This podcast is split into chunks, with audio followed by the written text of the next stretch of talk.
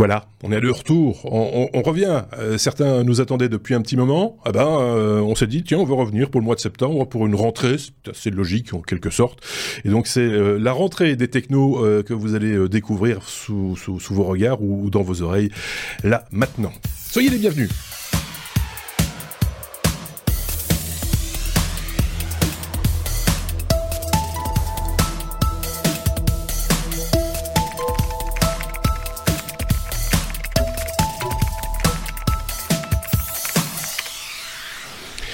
Comme chaque année, euh, vous le savez, on refait les peintures chez les technos. c'est comme ça. Si vous avez l'image, même si vous n'avez pas l'habitude de nous regarder régulièrement, allez juste peut-être en début de saison jeter un petit coup d'œil. Comme ça, ça vous permettra de vous faire un petit peu votre votre imagerie quand vous écouterez le, le podcast, euh, quel que soit le moment où vous l'écoutez, en faisant votre jogging, votre vaisselle ou ou, euh, ou autre, ou en allant au ou en boulot, en voiture ou que sais-je. C'est avec Sébastien et Sébastien. Euh, ça, ça va me faciliter le, le, travail. Bonjour Sébastien. Bonjour Sébastien. Oh, bonjour. Sébastien, euh, qui euh, d'habitude est, sous nos latitudes, mais là pas du tout euh, cette année. Un peu plus au sud. Un, peu, beaucoup plus au sud. On a un décalage horaire de combien de 7 heures 7 heures. comme ça? 7, heures, de décalage. nous sommes en direct avec la Colombie, Sébastien, et ah, on entend les voitures klaxonner, c'est peut-être pas chez moi. mais voilà, donc autant le savoir, comme quoi Internet permet quand même de faire des choses. Aujourd'hui, à chaque fois, ça, je le dis chaque fois, hein, mais c'est moi je trouve ça euh, fabuleux. Ouais, il y a juste le décor qui change, mais c'est toujours le même Sébastien, c'est toujours le même micro. J'ai voyagé avec mon micro, toujours la même caméra et tout. Voilà.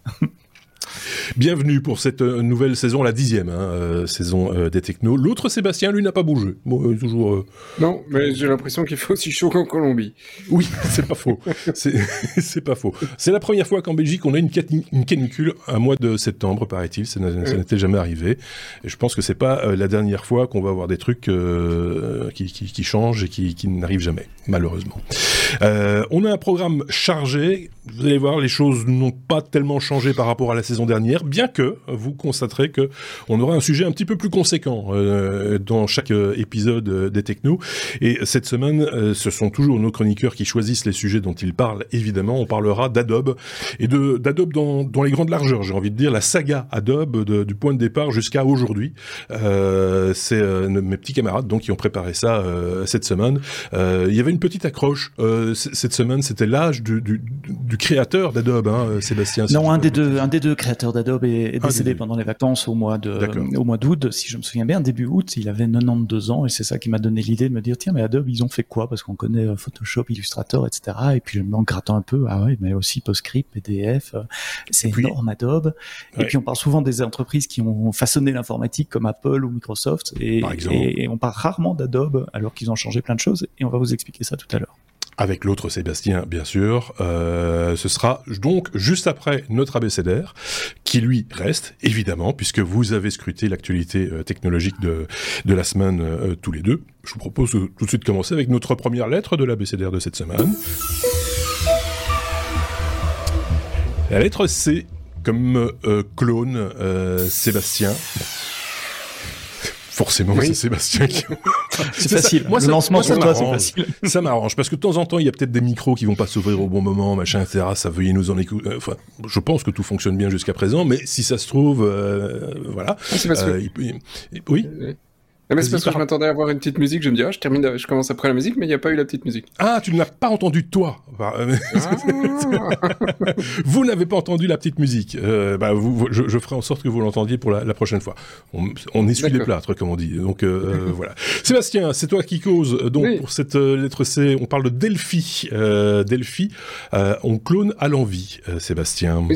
J'aurais pu prendre la lettre D aussi, mais en même temps, voilà, Delphi, et surtout que Delphi est un, voilà, un truc que j'ai apprécié pendant longues années, mais c'était le euh, l'IDE, hein, qui était un, donc un outil euh, pour programmer en Pascal sous Windows, un truc qui, euh, qui fonctionne encore hein, d'ailleurs aujourd'hui, mais c'est pas du tout ça dont, on parle aujourd'hui. Delphi, ici, c'est un autre projet qui est lié à un, donc un outil d'intelligence artificielle dans le sens large, qui a été fondé par Voilà, celui-là, juste comme ça. et euh, la raison pour laquelle il a créé cette, euh, ce projet, c'est parce qu'il avait envie de pouvoir discuter avec son grand-père qui était mort. Alors c'est pas pour discuter avec l'au-delà, mais c'est de pouvoir dialoguer et avoir des réponses de la même manière que son grand-père écrivait. Et, ah ben, potentiellement aussi avec la voix de son grand-père, parce qu'ils ont en même temps fait un, un, accord avec une autre startup qui, elle, te permet de euh, refaire les voix euh, sur base d'un certain nombre de samples. Et donc, euh, c'est là, donc le, pour les voix, c'est Eleven Lab. donc, ils se sont dit, ça, c'était son idée, il a fait son petit truc, il trouvait ça top, et donc, la boîte a été créée, parce qu'il s'est dit, bah, finalement, il y a peut-être d'autres personnes qui ont envie de discuter avec d'autres personnes que son grand-père. Hein, son grand-père était euh, effectivement euh, connu, mais pas au point de faire discuter toute la, planète entière. Et donc ils en, sont, euh, venus maintenant à annoncer le projet publiquement avec une série de gros investisseurs. Et en même temps, ils ont cloné entre guillemets, hein, parce qu'ici tu as effectivement la personne qui répond de la manière de, avec la voix de, c'est pas obligatoire, ça peut être juste du de l'écrit, euh, et par exemple, tu peux discuter avec Steve Jobs. Voilà, si tu as envie, tu peux discuter. Steve Jobs te donnera des conseils, ou Jeff Bezos, euh, Robert Oppenheimer, Estée Lauder, ils ont fait. Ils sont pas tous morts, mais ce n'est pas obligatoire d'être mort. Euh, et puis euh, des, des, trucs, si tu veux discuter aussi avec Aristote ou Socrate, c'est aussi possible. Ah. Euh, ah, il suffit d'avoir. Ils sont très très bons. Ils sont bien morts. Hein. Il suffit d'avoir une série de, de, de textes. je pense que c'était quelque chose comme deux trois pages de texte écrit de la manière de. Et alors ça s'inspire de. Alors évidemment, ça ne te ramène pas le, le contexte, ça ne te ramène pas l'histoire. Non, mais ça, s'inspire quand même aussi des opinions ou de, ou de l'histoire. Ça s'inspire. Intrinsèquement, ils auraient pu le dire. Euh, je veux dire, tout, tout d'un coup, Steve, Jobs n'est pas devenu, je ne sais pas moi, euh, euh, ce qu'il n'était pas. Tu vois, enfin, je veux dire, on ne va pas lui faire dire. Il n'est pas devenu gentil. non. il n'est pas devenu gentil. non, mais il, aurait pu, voilà, ils, auraient pu faire dire des, bêtises. Ça, s'inspire vraiment de la vie s'inspire de. Après, euh, sur deux textes, euh, tu peux pas non plus espérer que ce soit réellement comme la personne pensait. C'est quelque chose qui est un simulacre de. Euh, alors effectivement, voilà, les, premiers usages, c'est parler avec un défunt, c'est un petit peu glauque, mais, mais pour certaines personnes, c'est aussi un peu une, une, euh, comment dire, euh, psychologiquement, oui, une thérapie, une nécessité de pouvoir se dire, mhm. ok, j'aurais voulu encore pouvoir en discuter, ça te donne au moins une, une, sensation de. Euh, mais, mais voilà, en dehors de l'aspect psychologique, je trouvais quand même le truc assez sympathique. Et voilà, à essayer, c'est c'est dispo, il suffit d'aller sur euh, le site qu'on vous mettra, que je n'ai plus tout de suite comme ça, mais qu'on vous mettra dans les liens. On met tous les liens comme euh, d'habitude, pareil. On continue à faire ça aussi, mettre les, liens des sources euh, que vous nous amenez systématiquement. C'est dans la description du podcast, c'est sur le site lestechno.be, c'est dans la description de la vidéo, vidéo sur YouTube. Donc il y a mille moyens de, retrouver ces, différentes sources. Je me demande, moi, s'il est, quand on, a cette possibilité de continuer à converser avec quelqu'un qu'on a connu, par exemple, euh, est-ce qu'il est plus ou moins facile de faire son deuil? Euh, C'était la question que j'étais en train de me, poser. C'est difficile. Oui, c'est ça. Alors, il y a dans, dans l'équipe, ils ont aussi cloné euh, Warren Buffett juste pour le plaisir. et il y a un des gars qui rigolait en disant quand Warren Buffett me donne un conseil, je l'exécute. oui, justement, c'est là qu'il faut faire attention avec l'intelligence artificielle. Qu'en pense l'autre Sébastien? Euh, deux petites choses. J'ai été euh, sur le site tout à l'heure euh, en préparant euh, l'épisode. Il y a une liste d'attente pour le moment, donc on peut pas s'inscrire et commencer directement. Je, me suis mis sur la liste d'attente. J'attends. Ça, ça, me rappelle un épisode de, de Black Mirror. vous savez la série dont on parle si souvent, série de dystopique sur le futur tel qu'il pourrait l'être. Et eh ben il y a dix ans, il y avait un épisode de Black Mirror qui montrait ça. On pouvait uploader les souvenirs d'un être cher en prenant toute une série de, de données, de photos, d'enregistrements, de traces sur les réseaux sociaux et puis le, système reconstituait plus qu'un chat. Là, c'était un hologramme en trois dimensions avec la voix, la personnalité de. Euh, et donc ça fait peur quand on voit la réalité qui, enfin la fiction qui qui se fait rattraper par la réalité. Et en même temps, c'est chapeau aux, auteurs de, ah, Black ah. Mirror pour aller chaque fois taper dans les sujets qui sont. J'allais dire bravo aux développeurs. bravo aussi aux développeurs. C'est un exercice de style aussi euh, d'arriver à faire ce genre de, de, choses-là. Il y a un vrai un vrai challenge aussi. Après, ça pose toutes les questions qu'on a un petit peu effleurées là, euh, en, en l'occurrence. Euh, si vous avez ce type de questionnement de votre côté, n'hésitez pas à nous en faire part euh, dans les commentaires. Bon, euh, on pourra pas nécessairement vous répondre, mais peut-être qu'un autre auditeur euh, passant par là ou, un autre visiteur de notre site ou, du, ou de notre chaîne YouTube dira tiens, oui, moi je pense que voilà, peut-être une intelligence artificielle dans le coin. Oui, Seb, et puis après. il y, a plein d'usages plus ludiques qui peuvent en être faits. Hein. Tu vas faire une expérience, une, une, expo sur euh, Elvis, jamais, hein, il est bien mort celui-là normalement.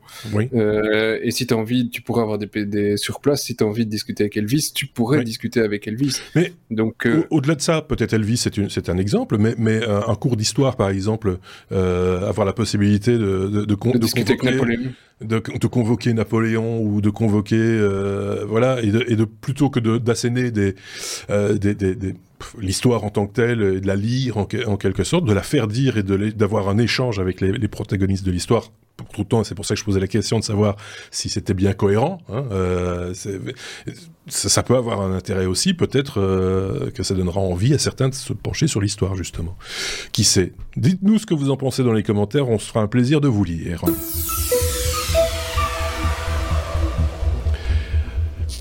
Va sur la Lune. Euh, la lettre L.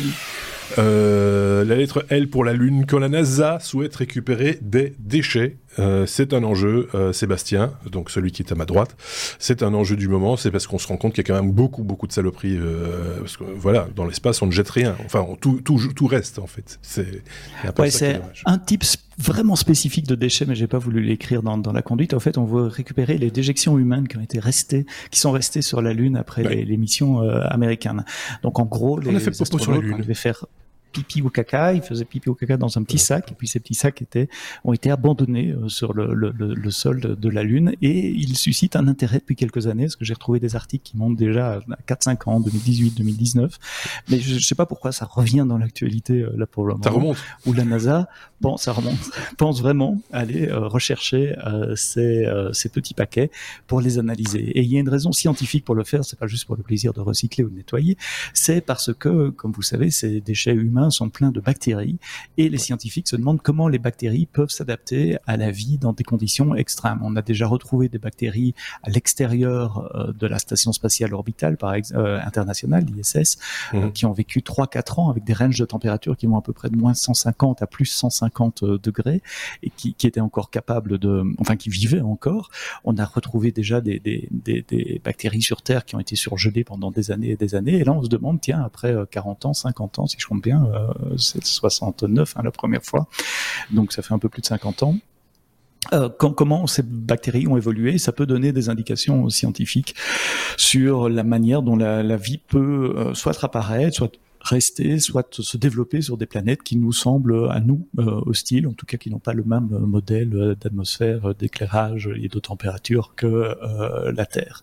voilà, je trouvais amusant, comme c'est la première de la de la de la saison, j'ai mis des petits sujets légers dans la conduite, oui, en altitude et léger. Et puis la Lune est à la mode, hein, puisque pendant les vacances aussi, il y a eu un, un alunissage d'un vaisseau indien, si je me souviens bien. Oui, il y a eu un crash à la radio que les Japonais partaient également euh, vers la Lune euh, cette semaine. Surtout, il y a un crash. Moi, je me rappelle d'un crash.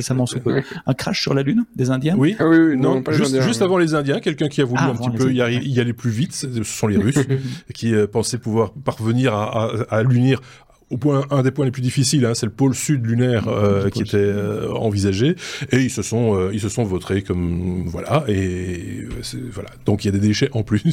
Ils sont pas organiques, mais mais il y a quelques déchets en plus sur le, le pôle sud lunaire. C'est vrai que dès le moment où on pose le pied quelque part, ben, on, on change déjà le. On y laisse des traces. on y laisse des traces et on, on se rend pas nous euh, on se rend pas toujours compte du, de, de, de l'implication que ça peut avoir, mais quand on ramène par exemple des éléments euh, bah, de la Lune ou de, ou de l'espace de manière générale sur la planète Terre, j'imagine que les scientifiques prennent quelques, quelques précautions aussi pour ne pas modifier notre environnement avec, euh, avec ces éléments euh, venus d'ailleurs. J'ose en tout cas euh, l'imaginer. Il y a eu des films et des séries de science-fiction là-dessus. Hein. je me rappelle. Ils ont ramené le Covid. C'est peut-être ça. Le Covid, c'était peut-être, voilà. pas une chauve-souris, c'était, c'était tout à fait autre chose. Donc, euh, on, fait quand même beaucoup de, allez, on laisse beaucoup de déchets, que ce soit euh, dans la proximité même de la planète Terre avec euh, ses satellites. Euh, parce qu'il y avait une autre news qui circulait durant la semaine ou la semaine dernière, je ne sais plus, concernant euh, un projet de, ramassage de sacs poubelles géants pour ramasser les déchets euh, qui, gravitent autour de la Terre. aller si loin sur la Lune et s'inquiéter combien de temps 60 ans après 50 ans après 50, 60 ans. 57 ans après, de, de 56 ans de, de, de, de, ce que le popo de, de, de, de, la mission, de la mission Apopolo, du coup on va l'appeler comme ça. Euh, euh c'est quand même un peu tard pour s'en inquiéter, je trouve. Euh, voilà. bon, ça c'est un, un autre problème. Je sais pas ce qu'en pense l'autre Sébastien. Euh... J'espère que Armstrong va pas se prendre un PV parce qu'il a déposé des immondices en dehors de la poubelle. C'est ça. la prochaine fois, ils penseront à faire des toilettes. Et des poubelles. et, des poubelles. voilà. On passe à la suite. La lettre M comme euh, un miracle. Euh, Sébastien, le miracle de la technologie rend la parole à une paralytique. C'est euh, presque divin comme sujet. C'est ça. Oui, j'ai dû mettre miracle parce qu'il fallait caser un truc entre un L et un suivant. oui. donc, Alors que nous sommes tous ici, je pense, assez pragmatiques et assez cartésiens que pour ne pas penser qu'il s'agit de miracle. Il y a bien des, ingénieurs qui ont travaillé autour de ce projet et qui est assez bluffant, il faut le dire. Oui. et donc ici, le problème, enfin le problème, c'est Anne. Donc c'est pas elle le problème, mais c'est elle qui l'a rencontré. 30 ans, pauvre petite dame, euh, elle se fait un AVC et elle reste euh, paralysée. Donc euh, bah là c'est mort, plus parler, elle a failli, tous les muscles étaient, étaient paralysés, elle ne savait plus respirer. bon, elle s'en sort, elle sait maintenant respirer. Néanmoins, elle a perdu certaines fonctions, dont la parole. Et, euh, et c'est, c'est, euh, mais elle bouge, hein, elle bouge quand même la tête et d'autres, d'autres trucs, hein, donc euh, elle est pas, maintenant elle, sait quand même bouger un tout petit peu. Et donc des chercheurs se sont dit, bah, ces personnes parlaient, avaient des environnements sociaux, mari, enfants, etc. Et en un coup, ne savent plus dialoguer, ou en tout cas très difficilement avec, avec leurs proches.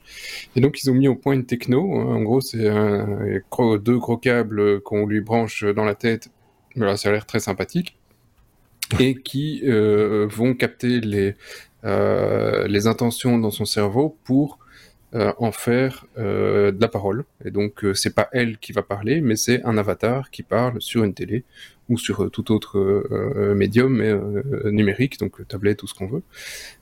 et ce qui est quand même assez impressionnant, c'est que c'est pas juste comme notre cher physicien qui était paralysé, Stephen King, qui faisait euh, quelques mots à la minute, euh, même s'il euh, il était assez, assez efficace. Ici, elle fait 80 mots à la minute. 80 mhm. mots à la minute, ça débite quand même. Hein. Elle va pas détrôner Eminem, mais 80 mots à la minute, ça, ça va quoi. Et, et, en fait, c'est parce que l'intelligence ici, enfin, l'algo se, se, concentre non pas sur les mots, mais sur des, euh, phonèmes. Donc en fait, euh, elle sait pas trop ce qu'elle prononce, mais elle prononce des sons, ce qui effectivement fait après euh, les mots qu'on comprend dans, en anglais ici. et pour rajouter effectivement un petit peu à la réalité du truc, à la, de, la personne qui reparle, il réutilise une autre intelligence qu'on a déjà citée dans le premier sujet pour refaire la voix du patient et en même temps quelques animations faciales sur euh, un petit bonhomme pour dire ok t'as vraiment l'impression qu'elle te parle alors qu'en fait elle est à côté de toi et elle elle bouge pas. Hmm. euh, donc pour le moment c'est euh, c'est un boîtier qui est connecté euh, au niveau de la tête avec effectivement ben, tout toute la machinerie qui est avec. Donc c'est pas le genre de truc que tu peux te promener en rue. C'était un, un, premier essai de l'université de San Francisco et de Berkeley euh, la prochaine étape maintenant, c'est d'essayer de mettre tout ça dans un petit truc un petit peu plus euh, compact que pour pouvoir l'embarquer avec toi et du coup avoir une, discussion un peu plus fluide euh, pour, pour ce genre de cas. Donc c'est un peu rendre la parole à, toute toute une partie de la population qui l'ont malheureusement perdu. Donc je trouve humainement, je trouve ça assez assez voilà, assez bluffant et assez assez émouvant de voir quelqu'un qui reprend la parole et tu vois son mari effectivement qui entend parler sa femme euh, t'as la petite as la petite larme quoi tu dis c'est quand même c'est quand même beau la technologie euh, euh, mais oui c'est voilà c'est un peu, c'est un peu, enfin, il y a des maladies comme ça qui, qui, vous tombent sur le point de la figure où le cerveau continue à très très bien fonctionner, mais c'est le reste qui marche plus. La machine est cassée, le langage, peut-être les jambes, les bras, etc. Et, et, quand la technologie permet de, re, et c'est quand même le truc le plus important, c'est la communication. Hein, euh, on va pas se mentir. Euh, c'est euh, c'est quand même assez impressionnant pour elle. dans ce cas-ci, mais aussi, peut-être même surtout, je serais tenté de dire, pour son entourage, non Oui, c'est ça, pour les proches, Sébastien, l'autre. Oui, c'est J'étais en train de penser que les médias euh, s'en donnent à cœur joie à chaque fois pour donner les dangers des nouvelles technologies, attention, l'intelligence artificielle, etc. Mais il y a des cas concrets extrêmement utiles, extrêmement euh, enfin réels, qui sont là aujourd'hui déjà, et dont malheureusement euh, la main presse fait un peu moins, un peu moins écho. Donc merci Sébastien d'avoir ressorti euh, cette histoire-là parce que ça montre aussi tout le potentiel euh, pour le futur. On, on parle de d'humain augmenté, enfin de réalité augmentée, d'augmenter de, les capacités humaines. C'est pas uniquement pour augmenter les capacités humaines des gens qui sont déjà capables, mais aussi pour les gens qui ne sont pas capables à cause de, maladies. Et donc euh, voilà, je suis très content de travailler dans la tech quand je vois des exemples comme ça, même si moi j'ai rien à voir dans cet exemple-là. Et j'ai envie de dire aussi chapeau à la dame en question, parce que je pense qu'il faut quand même une sérieuse dose de courage pour accepter qu'on a eu trifouillé dans votre cerveau. Pour euh, le, mieux peut être l'ennemi du bien, hein. donc euh, c'est donc. Ah oui, pour te foutre un câble Jack dans la tête, c'est clair. Bah, t'as pas spécialement envie le matin. Ça, on un jack. Et surtout hein quand tu sais que tu as des fabricants de, smartphones qui retirent la, prise jack, et on te dit on va t'en mettre une. C'est pas un petit peu rétrograde. Mais, il faudrait de l'USB-C, s'il vous plaît. Mais donc euh, voilà, non, mais il faut. Enfin, je, le dis euh, ici dans ce cas-ci parce que c'est le cerveau, mais et que c'est quelque chose quand même, euh, voilà, c'est de, sensible, en tout cas on l'imagine, mais c'est vrai aussi pour ces gens à qui on fait qu'on fait remarcher avec des, des systèmes. On en a déjà parlé ici dans, dans le podcast de, de, de, machines qui permettent à des, à des gens de se, de se mouvoir à nouveau, de se remettre sur, sur leurs jambes et de pouvoir se déplacer. Il faut une certaine dose de, de courage parce que c'est une expérimentation, c'est un travail à faire. Je sais pas combien de temps, il me semble qu'on savait, ça c'était peut-être pas dans l'article, Seb, euh, le temps qu'il a fallu à cette dame aussi pour s'habituer à ce, à, parce qu'elle a dû, il y a un apprentissage là aussi, j'imagine qu'elle elle s'est pas mise tout d'un coup à, à débiter ses 80 mots par minute du, jour au lendemain.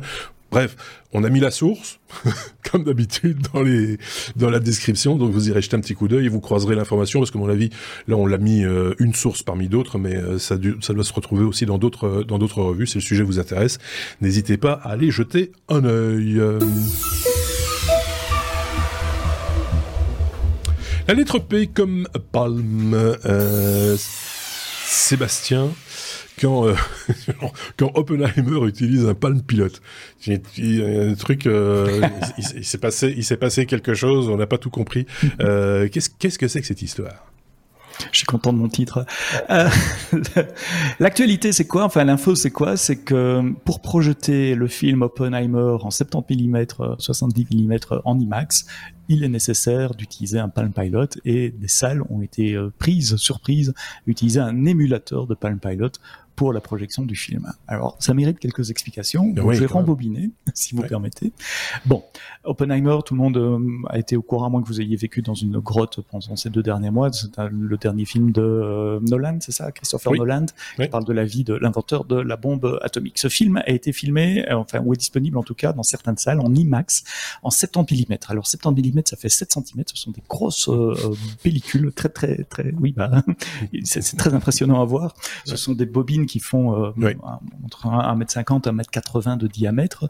Donc ce sont des bobines qu'on ne tient pas verticalement. J'ai été regarder des, des documentaires hier sur la projection IMAX. Mmh. C'est à plat, c'est à l'horizontale. Euh, il y a un projecteur qui est à l'avant de la cabine, près de la vitre. Et puis à l'arrière du projecteur, mais bien 1 mètre, 1 mètre 50 derrière, il y a ces, ces deux énormes bobines. Pourquoi deux? Bah, Parce qu'il y en a une qui débite le film, et puis il y en a l'autre qui rembobine le film euh, de, de l'autre côté. Jusque-là, vous me suivez? Il y a qu'une trentaine de, de, cinémas dans le monde hein, qui sont capables de, de, de, faire ça. La plupart des IMAX maintenant sont en digital et donc euh, on reçoit le film sur une petite carte mémoire, un petite SD. Non, je suppose que c'est un court disque dur, quelque chose comme ça, et euh, ils projettent en, en, en, digital. Mais pour ceux qui utilisent encore de la, la, la bobine, euh, il y a un logiciel qui est chargé de contrôler la vitesse de rotation de la bobine. C'est très important parce que le, la piste son n'est pas sur la pellicule, c'est un appareil séparé qui euh, donne le son et donc il faut synchroniser les deux, les, deux projections, enfin la projection image et la projection son. Et il se trouve que IMAX ayant euh, certains, un certain âge, plus de 20 ans, cette technologie-là, à l'époque, ils avaient développé le logiciel de contrôle de vitesse, de déboulement, de déboulement, de débobinement du film sur un Palm Pilot, parce qu'un Palm Pilot, c'est relativement petit, ça s'accroche sur une colonne de béton dans la salle de projection, Et apparemment, ça avait les qualités qu'il fallait pour pouvoir euh, pour pouvoir euh, euh, faire, faire, faire le job. Et cette semaine, la semaine passée, il y a un TikToker, un TikTok TikToker, c'est pas facile à dire, un TikToker qui a filmé une salle de projection IMAX où on vous projette ce film Oppenheimer et à un moment dans un travelling, on voit sur le mur un Palm Pilot et c'est même pas un vrai Palm Pilot, c'est un, une machine Windows avec un émulateur de Palm Pilot pour faire tourner le logiciel. Et du coup, la, petite sphère internet euh, qui, qui s'intéresse, qui est curieuse de ça, s'est posé des questions, mais qu'est-ce que fait ce Palm Pilot là? Il était allumé, on a zoomé pour regarder les, les, les indications qu'il y avait sur ce truc là et des journalistes ont été interviewé la société IMAX pour dire c'est quoi ce truc-là? Et la société IMAX a expliqué, et c'est expliqué dans The Verge, dans Ars Technica, vous avez les liens dans les notes du podcast, que effectivement, ce logiciel de contrôle du déroulement des bobines a été développé à l'époque sur du Palm Pilot il fonctionne, donc ils n'ont pas trouvé l'utilité ou le besoin de le développer sur un autre système, même si le hardware n'existe plus. Ce hardware est relativement facile à émuler, donc maintenant ce sont des petites tablettes Windows avec un émulateur de Palm Pilot dessus, et en sachant qu'il y a plus de 30 cinémas dans le monde qui sont capables de, de, de projeter ce genre de film et qu'il y en aura de moins en moins dans le futur puisque l'avenir c'est digital, ils ont pas, ça marche. Alors pourquoi le refaire? Voilà, ça marche. Et voilà la raison pour laquelle un Palm Pilot est nécessaire ou un émulateur de Palm Pilot est nécessaire pour projeter Oppenheimer. Ça n'a rien à voir avec Oppenheimer évidemment, mais c'est rare qu'il y ait des films euh, euh, longs métrages qui sortent euh, en IMAX à 70 mm. Le dernier c'était en 2020, ça s'appelait Tonnets. Il y a combien d'utilisés de cinéma IMAX dans le monde? Alors selon The Verge, l'article que j'ai lu, il disait 30 cinémas dont 19 aux États-Unis. Ah oui, quand même. On en a, on en a en Belgique. je, parle des cinémas IMAX capables de projeter un film analogique en 70 mm. D'accord. Pas de tous les cinémas IMAX. je parle oui, ça. je parle bien de, cette projection analogique sur des grosses bobines de films. Oui. Seb, l'autre, qui voulait dire un truc. non, non, mais je voulais dire qu'il y en avait un Bruxelles, mais fini. Ah, oui, je confirme. mais je ne sais pas s'il est analogique ou digital. Fou, hein. Bah oui, bah, c'est comme ça. En Belgique. euh, bah écoutez. Mais c'est grand. Ça... C'est oui. là-dedans. C'est ça le vertige. non, non, c'est surtout la salle. C'est trop grand. Ah oui, c'est trop, trop grand. Oui, c'est trop grand. Euh, souvent, c'est des documentaires de souvent ce sont des documentaires de 45 minutes qui sont projetés et donc ils expliquaient aussi dans l'article que pour le film Oppenheimer ils ont développé des, des, plateaux pour tenir le film plus large que d'habitude puisque c'est un film de, de, de, deux heures et quelques. Là où c'est pas c'est 45 minutes donc et on atteint à peu près les limites de ce qui est possible de faire. Il faudrait changer les salles et les, les systèmes de projection si on veut faire des films plus longs. Donc euh, Christopher Nolan s'est dit c'est la durée maximum d'un film si je veux le projeter en IMAX. Analogique. Donc voilà, on vous a appris plein de trucs du coup. Euh, enfin, en tout cas, je l'espère. Et si on a omis quelque chose, s'il y a moyen d'encore apprendre des choses, n'hésitez pas à commenter euh, cet épisode. Euh, on se fera un plaisir de, de vous lire, évidemment. Sébastien n'a plus rien à rajouter, c'est en Belgique. C'est grand, c'est trop grand. Merci, au revoir. Bonsoir. Ah P comme pub, c'est l'heure de la pub. ça, fait... ça fait un peu jingle pub euh, pour, pour, le, pour le coup. Euh, mais c'est pas de ça. On va parler de publicité. Sébastien, euh, on va parler de Google Chrome qui commence à activer euh, les topics API. Comment ça fait Qu'est-ce que c'est Tu sais euh, Non. Ah, c'est quoi les topics? Alors, les topics. Alors, pour ceux qui euh, nous ont suivis hein, et qui écoutent de temps en temps, on, euh, souvenez que à partir de l'année prochaine, les cookies tiers, c'est la fin, normalement, dans la plupart des navigateurs. Hein. C'est déjà pas évident sur certains. Et là, Chrome, Google a dit, c'est foutu, on coupe le poussin. Donc, euh, voilà. Euh, donc, mmh. cookie tiers, cookie que vous, vous, recevez quand vous allez sur un site euh, X d'e-commerce et qu'il vous suit après pour savoir, tiens, tu as été voir la page de pas que, Donc, pas, que d'e-commerce, de tout. page de tout. Hein, Pour essayer de te suivre. Pas que de X. En général, le but, le but c'est de, de, taper de la publicité. Hein, oui, c'est ça. Et, mais relevante à ce que, tu, as, Voilà, et ciblé par rapport à ce que vous avez l'habitude de consommer. Voilà. Et donc, à partir du moment où on n'a plus de cookies tiers, euh, bah, question relevance publicité, ça commence à devenir un petit peu plus compliqué. Et alors, la réponse de Google, c'était eh bien, euh, c'est euh, enfin, le magique Topics API. Alors, qu'est-ce que le Topics API En fait, c'est euh, Chrome se dit que il va pouvoir se, se permettre d'aller fureter dans votre historique. Et donc, il va fouiner tous les sites que vous visitez quand, combien de temps, les articles, tout ce que vous faites. Et à partir de là, il va se dire, oh, alors toi, tu vas voir surtout un site sur la technologie, et ben bim, hop, un petit tag pour ça. Toi, tu vas avoir un site sur ça, bim, un tag sur ça. Et donc, au fur et à mesure, il va créer un certain nombre de tags euh, qui sont qui seront uniformisés, je suppose, euh, pour euh, pour pouvoir effectivement après targeter des personnes non plus sur base de leur comportement sur des sites, sur des pages en particulier. Hein, tu pourras plus avoir la page spécifique de la télé, machin chose pour qu'on te la retape.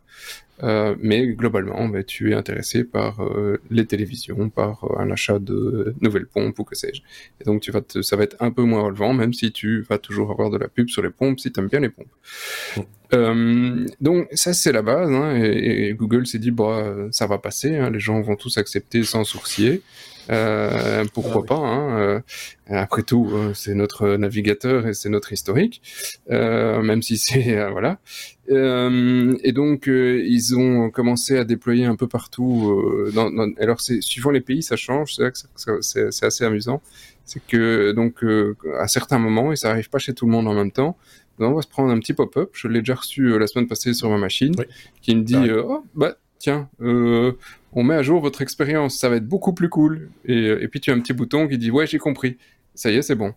Et, euh, ça y est, c'est fait. ça y est, t'as accepté. Et, en un coup, ben, et voilà, il va se permettre de pouvoir analyser euh, ton comportement pour euh, pour te donner, te faire tes, toutes tes petites étiquettes.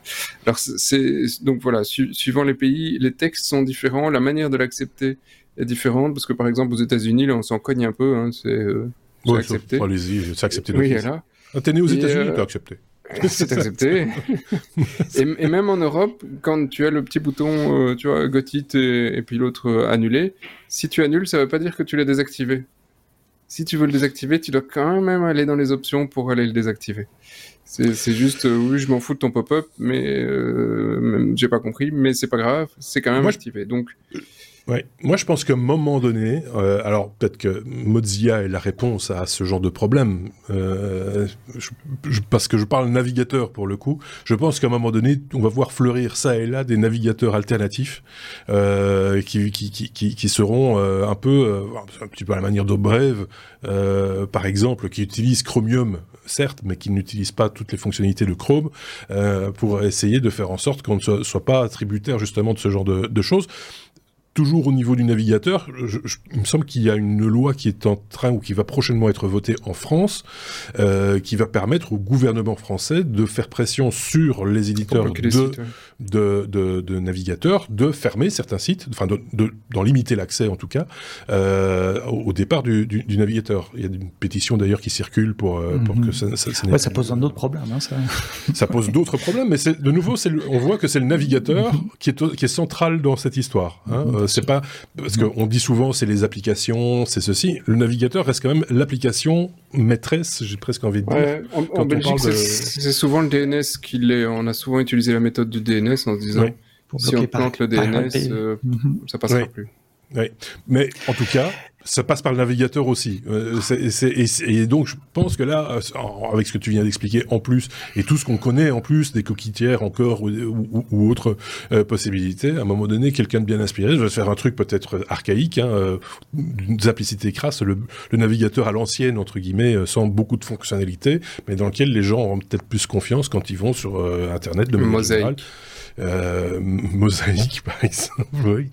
Enfin, je sais pas ce qu'en pense Sébastien, l'autre Sébastien. Ah, il y, a, y, a, un énorme conflit d'intérêts là qu'on qu voit pas. C'est Google qui crée le navigateur et c'est Google, enfin qu'on voit pas, mais qu'on enfin qu'on n'explique pas assez, je trouve, dans la presse. Je parle pas d'ici, mais euh, c'est que Google crée le navigateur d'un côté, mais Google, le principal revenu euh, de Google et le principal bonnet business de Google, c'est quand même la publicité. Donc d'un côté, ils ont tout intérêt à vendre la publicité le plus ciblé possible mmh. pour maximiser le revenu. Et de l'autre côté, ils ont cette, cette tentation que le browser facilite ce, business-là pour eux, mais pour tous les autres plein de choses passe par là. Euh, j'ai un autre exemple qui me vient en tête comme ça. Euh, mm-hmm. Il y a un site, alors j'ai plus l'adresse en, tête, mais de Google qui permet de faire un audit d'un site, par exemple de notre site, de pouvoir dire tiens est-ce qu'il répond dans les dans les temps, est-ce qu'il est il est euh, bien codé, est-ce qu'il est compatible mm-hmm. SEO, etc., etc. Et qui a un chapitre expérience utilisateur. Et cette expérience utilisateur, euh, c'est un retour en fait de l'expérience des, de, de, comment les gens se sont comportés avec Chrome sur votre site. Et quand vous avez assez de données, il vous fait un résumé en disant, ben voilà, la majorité des, gens partent après la troisième page, la, majorité des gens font ceci, font cela, ou les, les images se sont pas bien chargées. Alors ce sont des données techniques qui peuvent intéresser l'éditeur de contenu que nous sommes, mais malgré tout, ce sont des informations qui viennent du client. Et, et je suis pas convaincu que tout le monde est, est d'accord ou a envie de, de, de, de communiquer, de partager ces, ces, mm-hmm. ces, ces, données, même si il n'y a rien de, de gravissime là-dedans, mais en même temps, c'est notre liberté aussi de pouvoir dire non, me semble-t-il. Et c'est le positionnement de Mozilla. Hein c'est le positionnement de, de, Mozilla et de Firefox maintenant qui, qui est en quête de, de, sens, en quête de business surtout et de, de revenus, mais qui se, qui se repositionne là-dessus. Je crois qu'on en a déjà parlé dans les technos la saison passée. Euh, il se positionne sur l'aspect privacy. On a parlé de Brave, tu l'as mentionné, Safari dans une, une, certaine mesure aussi. Il y a vraiment une carte à jouer là pour des navigateurs neutres en termes de, de publicité. Et qui intègre du VPN aujourd'hui et des choses comme ça euh, mm-hmm. aussi, euh, effectivement. Sébastien oui, alors il y a un petit point en plus, mais j'étais sûr que le sujet allait vous enflammer. Euh, c'est qu'effectivement, donc Apple et Mozilla refusent de suivre le principe des topics euh, ici, et donc il y a, y a le, la problématique. Euh, enfin, il y, en a, il y en a beaucoup, mais une des problématiques soulevées au niveau des topics, c'est que aujourd'hui, quand on tape un cookie tiers, euh, peu de gens savent l'exploiter. Hein, tu vois, le mec qui a tapé le cookie et, et le, qui va pouvoir aller effectivement te retargeter sur sur Google Ads en disant lui, je, veux pouvoir euh, le récupérer. Ici, les topics, euh, fondamentalement, n'importe quel site que tu vas visiter va pouvoir consulter tes centres d'intérêt. Mmh. Donc, euh, on n'est plus sur une expérience unique, mais toute, toute une série d'informations vont être d'office partagées avec tous les, tous les sites que tu visites. Et ça, fondamentalement, je suis pas sûr qu'effectivement le consommateur, l'utilisateur de Chrome se va se rendre compte que euh, s'il est un petit coquin, euh, tous les sites qu'il visite vont effectivement savoir que c'est un petit coquin. Euh, si pour autant ils ont foutu un tag là-dessus, ce qui est totalement plausible, quoi qu'il en soit. Bah, vu, la quantité de gens qui, sont des petits coquins, ce serait dommage de passer à côté. c'est un tag, un tag important. voilà. voilà. Peut-être pas très relevant parce que il y en a trop, mais mais voilà, c'est. Et, mon petit mot de conclusion sur le truc, c'est que d'un côté, effectivement, euh, on, râle dessus et je comprends. Hein, sur le, donc moi aussi, je suis pas, voilà, je suis pas spécialement volontaire, même si euh, tant que j'ai le contrôle, hmm. je voilà, je, je, je, demande à voir euh, sur sur le tas. Néanmoins, c'est toute une industrie qui est derrière, que ce soit des, des retailers, des marchands, des médias. Euh, c'est une industrie de la pub et ça ne, ça ne prend pas. Il n'y a pas que Google qui est derrière. Non. Euh, et, euh, et, donc aujourd'hui, il n'y a pas de, de consensus entre toutes, tous les acteurs. le politique ne monte pas au créneau pour en définir un non plus. Et, et, donc ça va créer une complexité pour tous les acteurs de la publicité pour se dire, ok, je veux pouvoir targeter facilement tel euh, tel consommateur et je veux pouvoir après calculer le retour sur l'investissement de la campagne. Est-ce que ça a fonctionné ou pas? D'un côté, c'est, ça va être beaucoup plus compliqué. De l'autre côté, c'est une opportunité pour se dire, OK, on peut avoir peut-être un standard qui n'est pas juste le Google Ads. Mmh. Donc, euh, voilà, c'est, il y, a quand même une industrie derrière, il y a des gens, ça crée, ça fait beaucoup de business. Et on ne doit pas juste dire demain il n'y a plus de publicité. On a besoin de la publicité, les sites ont besoin de publicité euh, pour vivre et il y a des modèles qui peuvent exister. C'est un modèle en tout cas qui, qui, qui, continue à, oui, comme tu dis, exister et à faire ses preuves. Euh, jusqu'à voilà. temps qu'on en trouve un autre, on n'y a toujours pas trouvé. Hein. Mais, oui, et c'est euh, pas parce que toi et moi on n'a pas envie de voir de pub que Monsieur Tout le Monde n'a pas du tout envie de voir de pub. Euh, oui, il y a des gens qui s'en moquent, qui, pour qui c'est transparent, euh, et qui, qui, qui d'autres qui aiment ça. Hein. Et il y, a quand même des festivals euh, de nuit de la pub. Hein, euh. Oui. Oui, mais c'est pas tout à fait la même chose dans le sens où, où, où ce festival. Euh, de, oui, c'est des bonnes pubs. C'était c'était une époque où il y avait de la créativité dans la publicité. Euh, oui, oui, ce, qui, ce qui est quand même plus, plus, tout à fait le cas aujourd'hui. On est revenu à la ouais, réclame, comme on disait dans le temps. Hein, donc, ah, mais ça c'est un tout autre débat. Ouais, on n'affiche pas des panneaux, euh, des, pa des, des, panneaux, des, des, des bannières, euh, ah, des, bannières, panneaux et bannières, des bannières de pub dans ces nuits-là. Ce sont des, petits films euh, créatifs, etc. Oui, c'est embêtant. euh... Allez, encore, en, encore une lettre. Encore une lettre. Oh. La lettre T comme train. Sébastien forcément. Euh, ça, c'est un truc qui fait quand même un peu. C'est que quand on, hack les trains, mais pas les, trains électriques de la, du, gamin à la maison, c'est des vrais trains, des, trains électriques aussi, mais un peu plus des grands. trains électriques, mais beaucoup plus costauds, etc. Ça, ça, ça, force la, la réflexion quand même euh, cette histoire. Revenons tout petit peu en arrière, 26 et 27 août 2023, euh, on est en Pologne et euh, à quelques minutes d'intervalle, une vingtaine de trains dans trois villes différentes s'arrêtent en bordure de piste, j'allais dire, mais s'arrête sur les rails, là où ils sont, en campagne, dans des gares, etc. Euh, on comprend pas pourquoi. Et euh, en fait, euh, l'enquête montrera que quelqu'un a hacké le système d'alerte d'urgence euh, des, des, trains. Il faut savoir que tous les trains écoutent des ondes radio en Europe, aux États-Unis et partout dans le monde, et qu'il y a possibilité d'envoyer à distance un message radio au train pour leur dire de s'arrêter. Par exemple, si le conducteur n'est plus capable de conduire, qui donne plus signe de vie euh, sur sa pédale de l'homme mort, le train peut s'arrêter. S'il y a d'autres raisons, il, peut y avoir des, problèmes physiques sur la voie en face, par exemple. Mhm.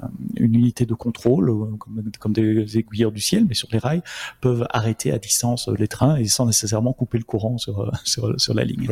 En Pologne, ils utilisent un système radio VHS, 150 MHz, avec trois tonalités envoyées, tu, tu, tu, à une certaine fréquence, un certain rythme, sur euh, donc une fréquence qui est bien connue, je viens de vous la dire, VHS 150 MHz, en analogique, sans aucune protection, sans aucune authentification, et c'est ça que les hackers ont utilisé. Il suffit d'aller dans un magasin d'électronique, on achète pour entre, je sais pas, 50 et 100 dollars maximum euh, d'équipement, et on peut envoyer euh, ce signal à travers les airs, et les trains qui sont à proximité, et c'est ça la faille du système, c'est uniquement les trains à proximité en fonction de la puissance de l'émetteur. Les experts estiment, et les hackers étaient probablement entre 100 mètres et 1 km euh, euh, des trains en fonction des équipements qu'ils avaient, de l'antenne, etc. Apparemment, c'est politique. Euh, l'enquête a montré que entre les bip bip euh, destinés au train, il y avait des messages euh, pro-russes qui étaient diffusés. Donc, on soupçonne des, sympathisants de, la Russie d'être derrière cette attaque coordonnée, puisque c'était dans trois villes différentes sur deux jours, mais coordonnée sans beaucoup de moyens. Un, gamin de 15 ans qui s'y connaît un tout petit peu en électronique pourrait faire ce genre d'attaque également. Donc, du coup, je me suis un peu renseigné aussi sur, ok, mais qu'est-ce qu'il y a d'autre? Quelles sont les alternatives? Et bonne nouvelle, il y a à peu près plus que la Pologne en Europe qui utilise ce système analogique.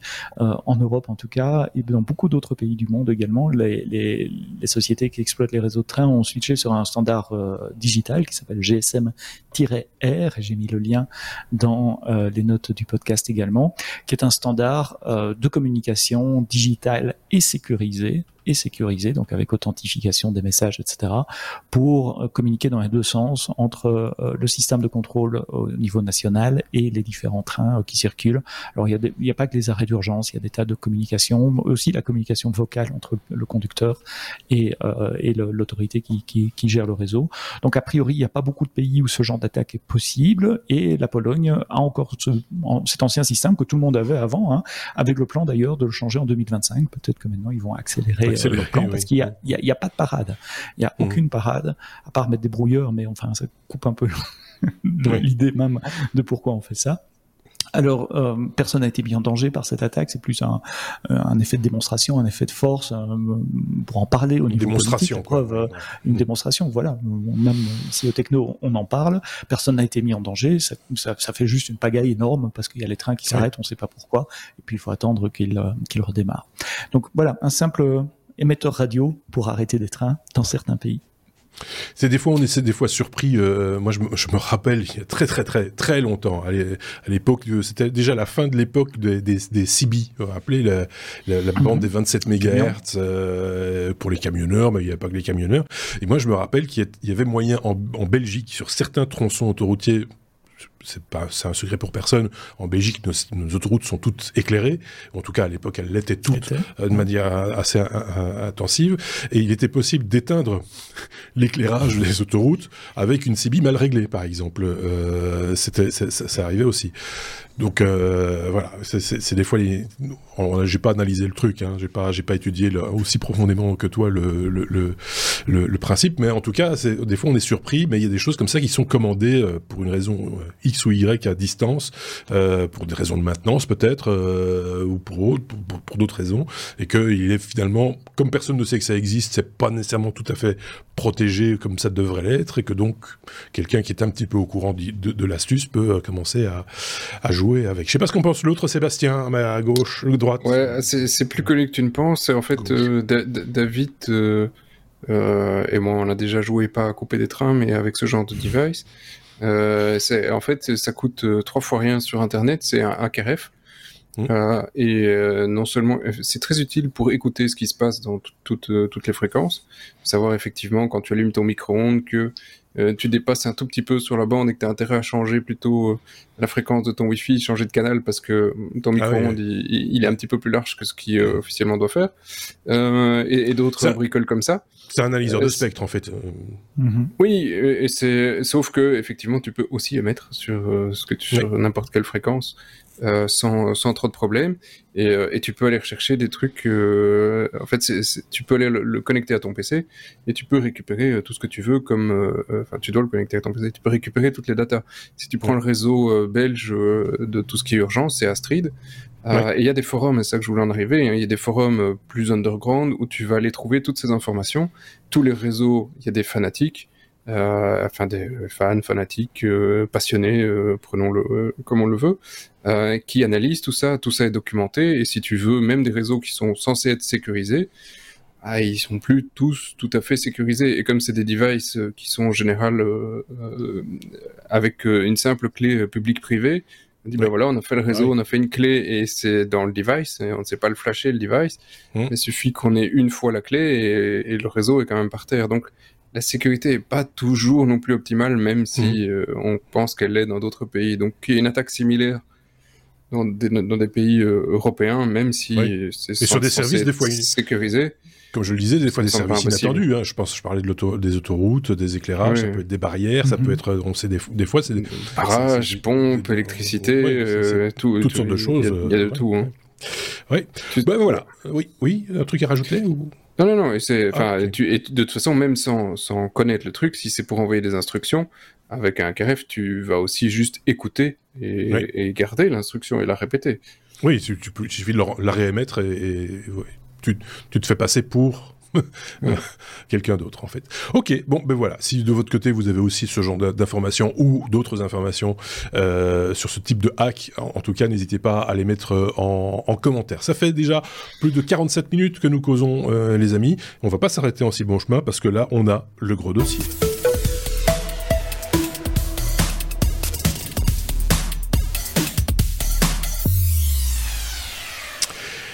Comme on le disait en début d'épisode, il est question de parler d'Adobe. Adobe, certains disent aussi. Euh, on dit plutôt Adobe. Hein. Il faut, faut être. En anglais, oui. En, Adobe. Donc, quand on veut être un peu smart, on dit Adobe. Quoi. Adobe. La saga d'Adobe ou d'Adobe, c'est que vous le direz comme vous voudrez. Euh, on, a pensé, enfin en tout cas mes petits camarades ont pensé pour ce, cet épisode de rentrée de, de passer un petit peu en revue tout ce qu'on ne sait pas d'Adobe, parce que c'est vrai qu'on parle de beaucoup d'autres marques, Microsoft, Apple, comme tu disais, ou, ou autres, et que Adobe, on, tout le monde utilise ou presque à un moment donné de un produit Adobe euh, dans, dans son, ses usages numériques, euh, euh, j'allais dire presque quotidiens, sans savoir d'où ça vient, où ça va, qu'est-ce que ça fait, etc., etc. On commence avec Sébastien, celui qui est à ma droite, si vous voulez bien, pour parler un petit peu de la genèse, la genèse d'Adobe depuis le point de départ. Ouais, moi je dirais même qu'ils ont changé le visage de l'informatique, euh, le, visage de la presse, de l'illustration, de la publication, etc. Euh, je lisais un article en préparant ce dossier où on, compare les fondateurs d'Adobe aux, descendants spirituels de Gutenberg, et, pas moins ah que ça. Et je crois que dans l'histoire d'Adobe, effectivement, on peut retrouver ça. Donc merci à l'autre Seb de m'avoir suivi euh, sur ce, cette idée-là. Adobe créé en 1982 par John Warnock et Charles Euh, et c'est ça le, qui m'a fait penser à Adobe ce mois-ci, c'est parce que John Warnock est décédé à l'âge de 90 et quelques, euh, là maintenant au, mois de, au mois d'août, et donc je me suis plongé un peu dans mais, mais c'est quoi Adobe, qu'est-ce qu'ils ont fait? Parce qu'on connaît Photoshop, Illustrator, et on va en reparler. Mais où ça a commencé? En fait, ça a commencé, euh, comme beaucoup d'histoires en informatique moderne, au centre de recherche de Xerox. On vous a déjà parlé du centre de recherche de, Xerox, le parc, le Palo Alto Research Center, où il y avait une équipe qui travaillait sur euh, des imprimantes laser et l'idée de pouvoir envoyer une description d'une page à une, imprimante laser pour qu'elle puisse afficher des images ou des dessins plutôt vectoriels et pas uniquement des, caractères ABC comme le faisaient les imprimantes euh, matricielles euh, à l'époque. Il se fait que euh, Xerox n'a pas voulu continuer dans cette voie-là. Ils ont développé des langages pour imprimantes, notamment un truc qui s'appelle Interpress, mais ils voulaient pas vraiment investir. Et euh, deux personnes qui travaillaient dans ce projet-là, bah, les deux, euh, John Warnock et, Charles Geschke dont j'ai dont j'ai parlé, ont décidé de quitter leur employeur, de quitter Xerox, de quitter le parc, et ils ont créé en 1982 Adobe avec un seul produit au début qui s'appelle PostScript. Et PostScript, c'est justement ça. PostScript, on n'en parle plus tellement aujourd'hui, mais c'était un gros truc dans les années 80, dans les années 90. C'est un langage de programmation qui permet de définir du contenu en deux dimensions. Donc de définir des graphiques, de définir la, composition d'une page, d'un flyer, d'une bannière, enfin voilà. Et c'est ce langage-là qu'on envoie à l'imprimante et moyennant les fabricants d'imprimantes pouvaient acheter une licence à Adobe, une licence d'interpréteur PostScript, euh, de manière à pouvoir euh, imprimer en laser bah, des, choses jolies qui ne se faisaient pas sur les imprimantes de l'époque, parce qu'à l'époque, on imprimait des petits points plutôt les uns à côté des autres, selon des polices de caractères qui étaient euh, gravées dans la mémoire de, de, l'imprimante. Et là, tout d'un coup, avec un langage de programmation, on pouvait définir le contenu d'une page. Et devinez quoi, la première société à avoir acheté euh, des licences pour PostScript et l'avoir fait pour 5 ans d'un coup, c'est Apple qui a lancé en 85, donc juste trois ans après la création d'Adobe, euh, sa, sa, première imprimante laser grand public euh, qui s'appelait le Laser Writer.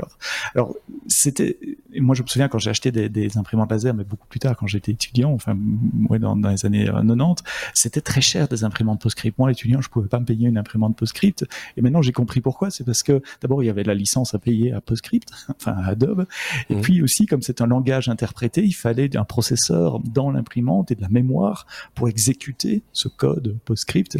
Et euh, la, blague à l'époque, c'était que l'imprimante Laser Writer d'Apple avait un processeur plus puissant que le Mac auquel elle était connectée et plus de mémoire que, que, que, le Mac.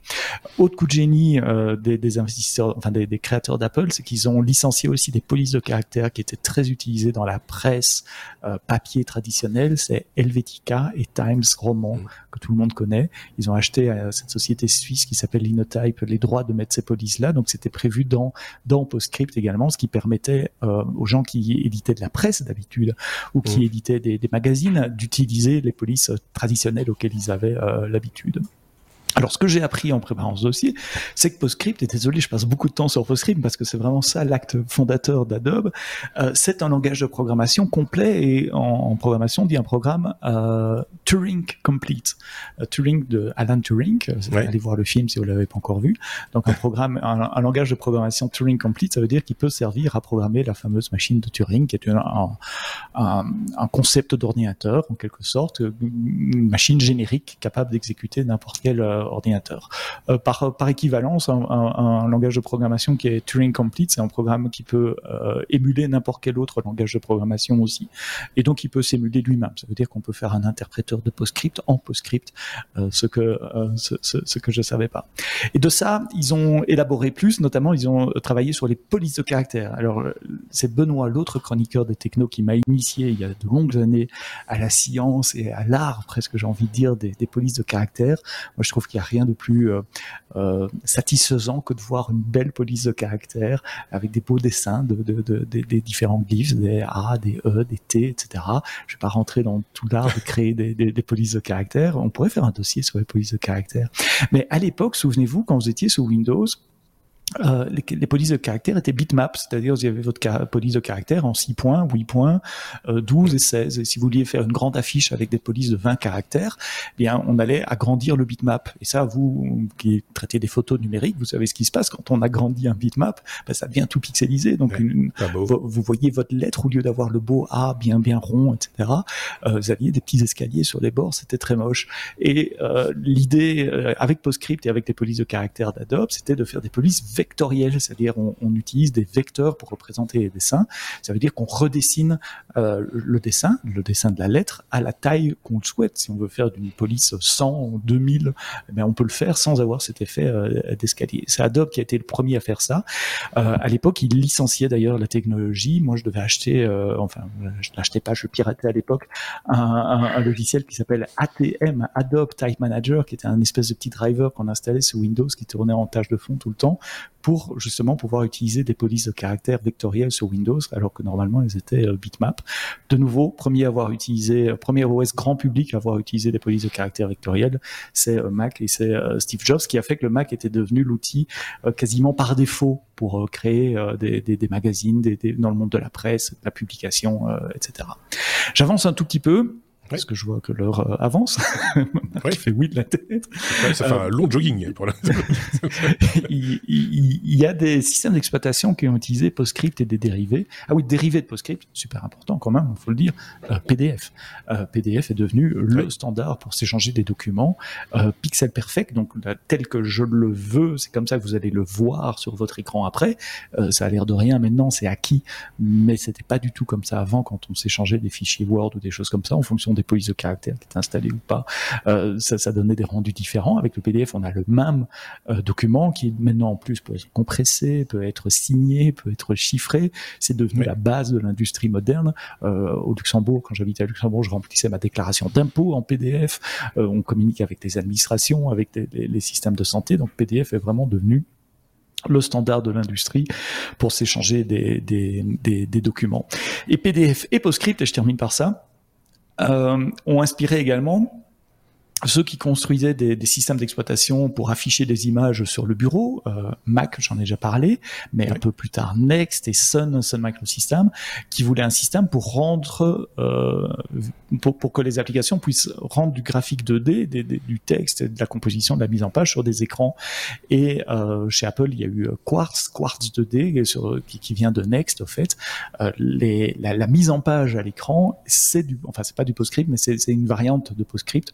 Euh, fine-tuner pour pouvoir euh, faire euh, de l'impression sur les écrans. Donc même les drivers d'écran, quelque part, aujourd'hui, en tout cas sur, Mac, sont encore inspirés par, euh, par PostScript et par, par PDF. Quartz 2D n'existe plus, je crois que ça s'appelle Quartz G elle maintenant. Mais donc voilà, les, premières années d'Adobe, les dix premières années, c'est PostScript, c'est le monde de l'édition, c'est les imprimantes laser, c'est le PDF et les superbes polices de caractères vectoriels. Et tout ça existe encore de nos jours, on, on le vit encore, je le on disais, au, au, au, au, quotidien. Évidemment, Adobe, ce n'est pas que ça, parce que quand on parle d'Adobe, on, on, parle aussi de tous les outils qui, qui, qui, qui gravitent maintenant dans, dans, la sphère Adobe. Je pense à, au premier qui me vient à l'esprit, à, à, Photoshop, par exemple, ou, ou, euh, ou, euh, ou, à Premiere, parce que moi, je suis plutôt dans le monde de l'audiovisuel et, et, du visuel, mais il y a d'autres outils. Euh, c'est pas nécessairement des créations d'Adobe, Sébastien, et là, je m'adresse à l'autre Sébastien, ce sont aussi des acquisitions, des fois. C'est Adobe, bah, ils commencent à faire des sous-sous, donc euh, ils achètent aussi des entreprises qui, leur permettent de, de grandir euh, également. Oui, et alors on est un, un des tout premiers qu'ils ont racheté, un des plus grands noms, c'était Aldus. Honnêtement, moi je sais, à date, en 1994, j'avais jamais entendu parler d'Aldus avant, mais probablement que euh, Sébastien, oui, parce que je vois hein, un petit sourire, euh, c'était un, concurrent à, une société qui faisait un produit concurrent à Adobe Illustrator, c'était, euh, pop, pop, pop, je ne plus, c'était Freehand. Et donc, euh, ils ont racheté le, la société et la, la, FTC américaine a dit oui, mais en fait, tu rachètes un concurrent, mais c'est pas top parce que du coup, euh, tu es tout seul. Donc, tu revends euh, juste le logiciel qui t'intéressait, pas de bol, à une autre société. Et pendant 10 ans, tu peux plus l'acheter. Mmh. Euh, ce que Adobe a fait à 12 ans et, et, et des poussières, ils l'ont racheté et ils l'ont tué. Hein. Donc euh, ils ont respecté à la lettre, mais ils l'ont quand même fait, euh, ils l'ont quand même tué. Ils ont juste été plus patients. Euh, donc euh, faut pas, faut pas croire que c'est que des gentils. Ils ont, ils ont ensuite racheté Macromedia. Macromedia à l'époque c'était une, une boîte euh, vachement connu. C'est là on, on, revient sur ce siècle-ci, hein, c'était en 2005. Euh, c'est eux qui étaient euh, ben, le, le, la société qui éditait les produits pour faire du Flash. Euh, qui faisait ouais. Dreamweaver, ColdFusion Dreamweaver, et des trucs comme ça. Ouais, ouais. et donc le Flash a été du coup intégré à tous les produits d'Adobe en, en, quelques années pour finalement après le le laisser aussi doucement mourir. Mais donc il y avait Director aussi, je pense, qui était un truc qui était assez sympa pour faire des là c'était c'était pas juste des animations c'était un, Plutôt un truc un peu hein. multimédia oh, aussi, directeur c'était pas, du print c'était plutôt sur du web mais, mais multimédia dans le même esprit que Flash c'était un peu le, le, et donc une société en Belgique en faisait énormément, c'était euh, en, l'occurrence. Mhm. euh, et puis Avec toujours, je, je, je, reste aussi sur l'idée, là, c'est resté quand même aussi toujours du vectoriel. Hein. On, on reste sur le vectoriel. Le, le, Flash, Adobe, c'est un peu, euh, c'est leur marotte quoi. Le oui, et alors, le, en fait, le Flash, c'est peut-être le produit que je connaissais encore le mieux d'Adobe parce que là, j'avais euh, étudié le format à l'époque. C'était un, un, format qui était, je pense, unique en son genre euh, parce que tu avais, euh, euh, enfin pour l'époque, hein, tout était codé en bits. Hein, donc les entiers, c'était, on s'amuse pas à faire un byte, deux bytes, quatre bytes, c'était en bits. Tu as besoin de 3 bits, tu fais 3 bits. Hein, tu vas pas en faire 4 si, si, tu n'en as besoin que de 3. Donc euh, c'était le but était de faire le truc le plus petit possible, mais du coup à programmer pour générer du flash ou, le lire c'était euh, c'était un enfer. Ils ont ils ont continué à en racheter beaucoup. Jusque là tu étais effectivement toujours dans plutôt dans, dans l'édition vectorielle et compagnie. Mmh. Ils ont un petit peu élargi. Hein, ils ont euh, entre temps aussi acheté. Je les fais pas tous parce qu'ils en ont quand même acheté beaucoup. Ils ont ils sont ils sont ils ont racheté Magento. donc ça c'était 2018. Euh, c'est des sommes à chaque fois euh, colossales. Hein, c'est le premier, Macromedia c'était 3 milliards et des poussières, Omniture 2 milliards, Magento 1 milliard 6. Et Magento c'est de l'e-commerce. Euh, et donc effectivement depuis milieu des années 2010, euh, Adobe a, commencé un petit peu plus à migrer vers les outils full web. parce que Magento n'est pas le seul, hein, donc c'est une plateforme e-commerce qui est utilisée par des dizaines de millions de sites. Euh, ils ont acheté ça donc euh, une, une, pêche, mais euh, c'est euh, ils ont acheté d'autres outils après qui te permettent de faire de, faire de l'analytics.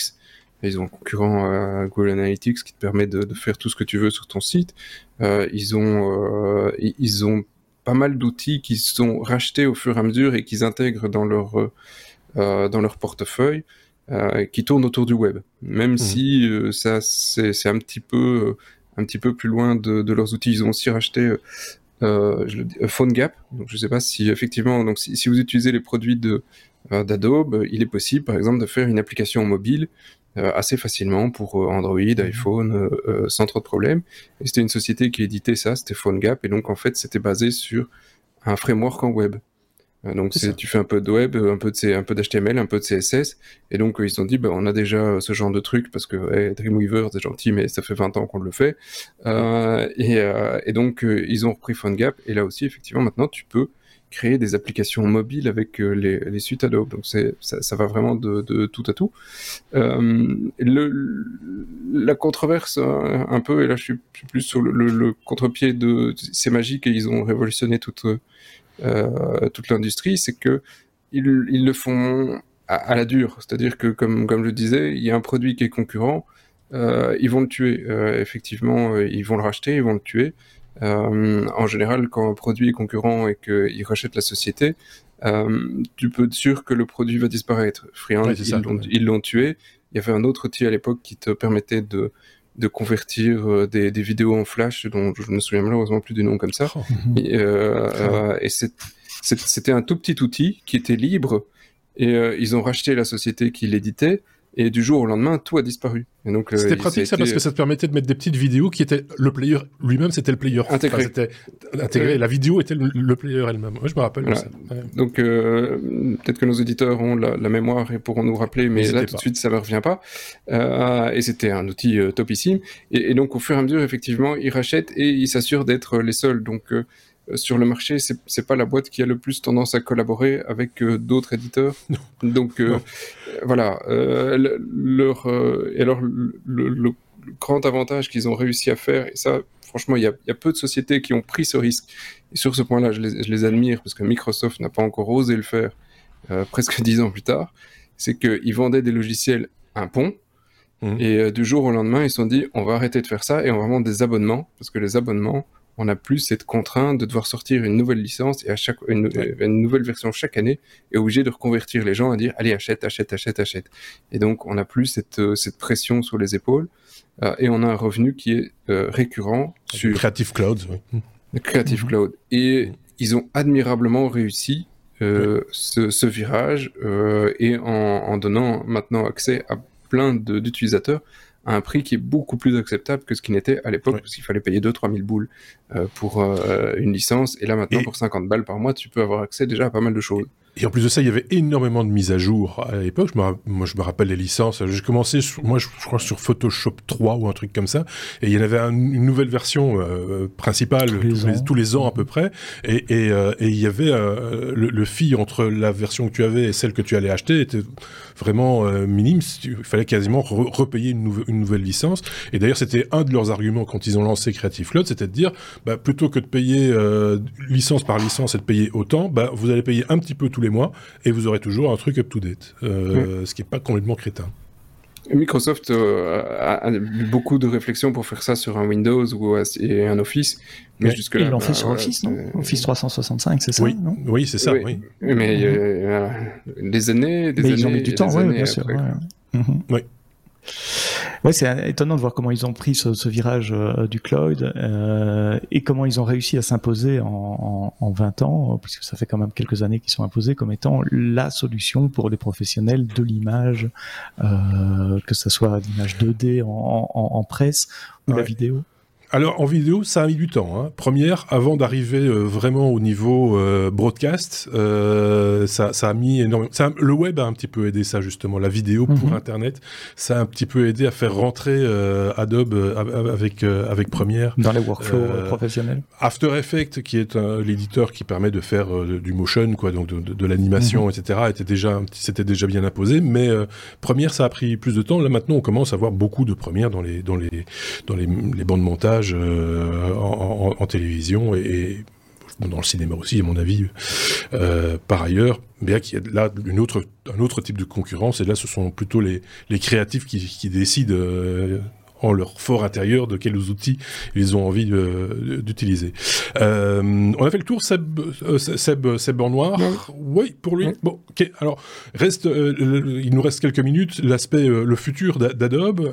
On, voit de plus en plus l'intelligence artificielle s'installer dans les outils. De, de, je pense à Photoshop. Je l'ai encore utilisé l'autre jour pour, parce que je voulais compléter une image qui était incomplète et ça marche quand même vachement bien. Il faut le, faut le reconnaître.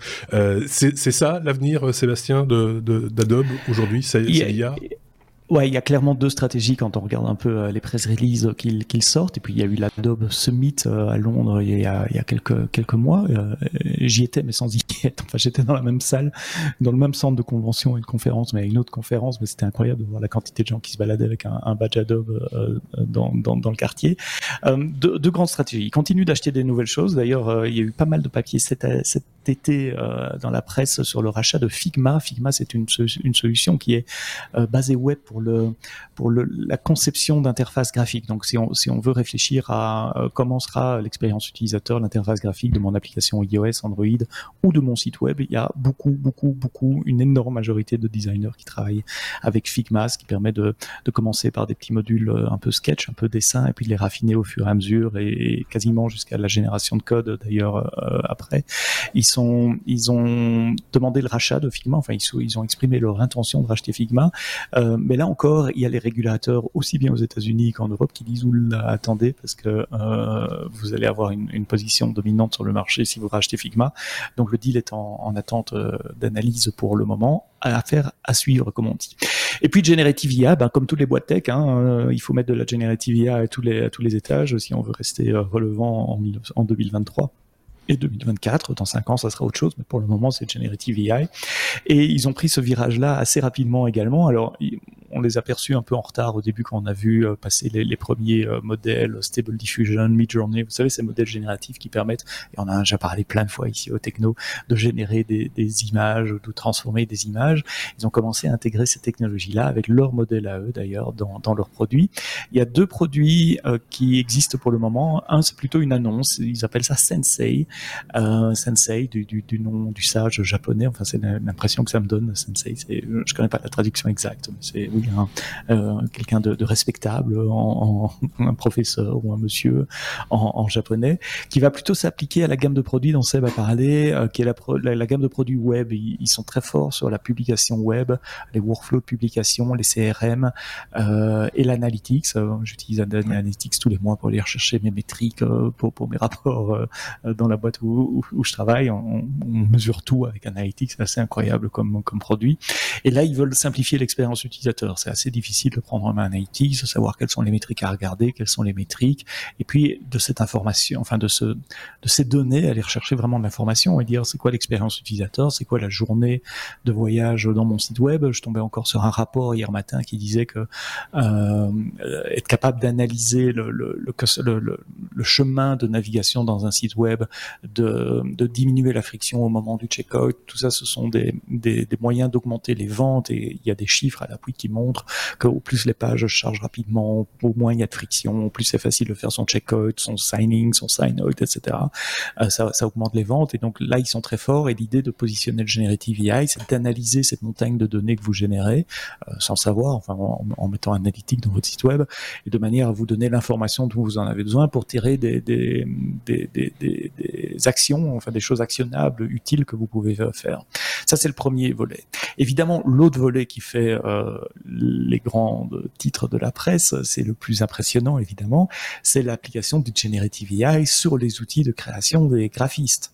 Euh, et, et, comme ça, on, on refait le, le, le, lien avec le premier sujet de cet épisode, boucle la boucle, regarde comme c'est beau, où ils intègrent évidemment de, de, du Gen AI, Gen AI, dans leurs outils traditionnels que sont Illustrator, euh, euh, Photoshop et autres. Notamment, il y a un, un, outil qui est en bêta pour le moment, qui est gratuit, tout le monde y a accès. J'ai joué un peu hier avec, et j'étais enfin j'étais impressionné. ça s'appelle Firefly, et je vous ai mis le lien dans les notes euh, du podcast également. C'est gratuit, vous devez juste vous inscrire avec une adresse email et, et c'est un espèce de mini Photoshop qui montre les différentes possibilités de transformation d'images avec du GenAI.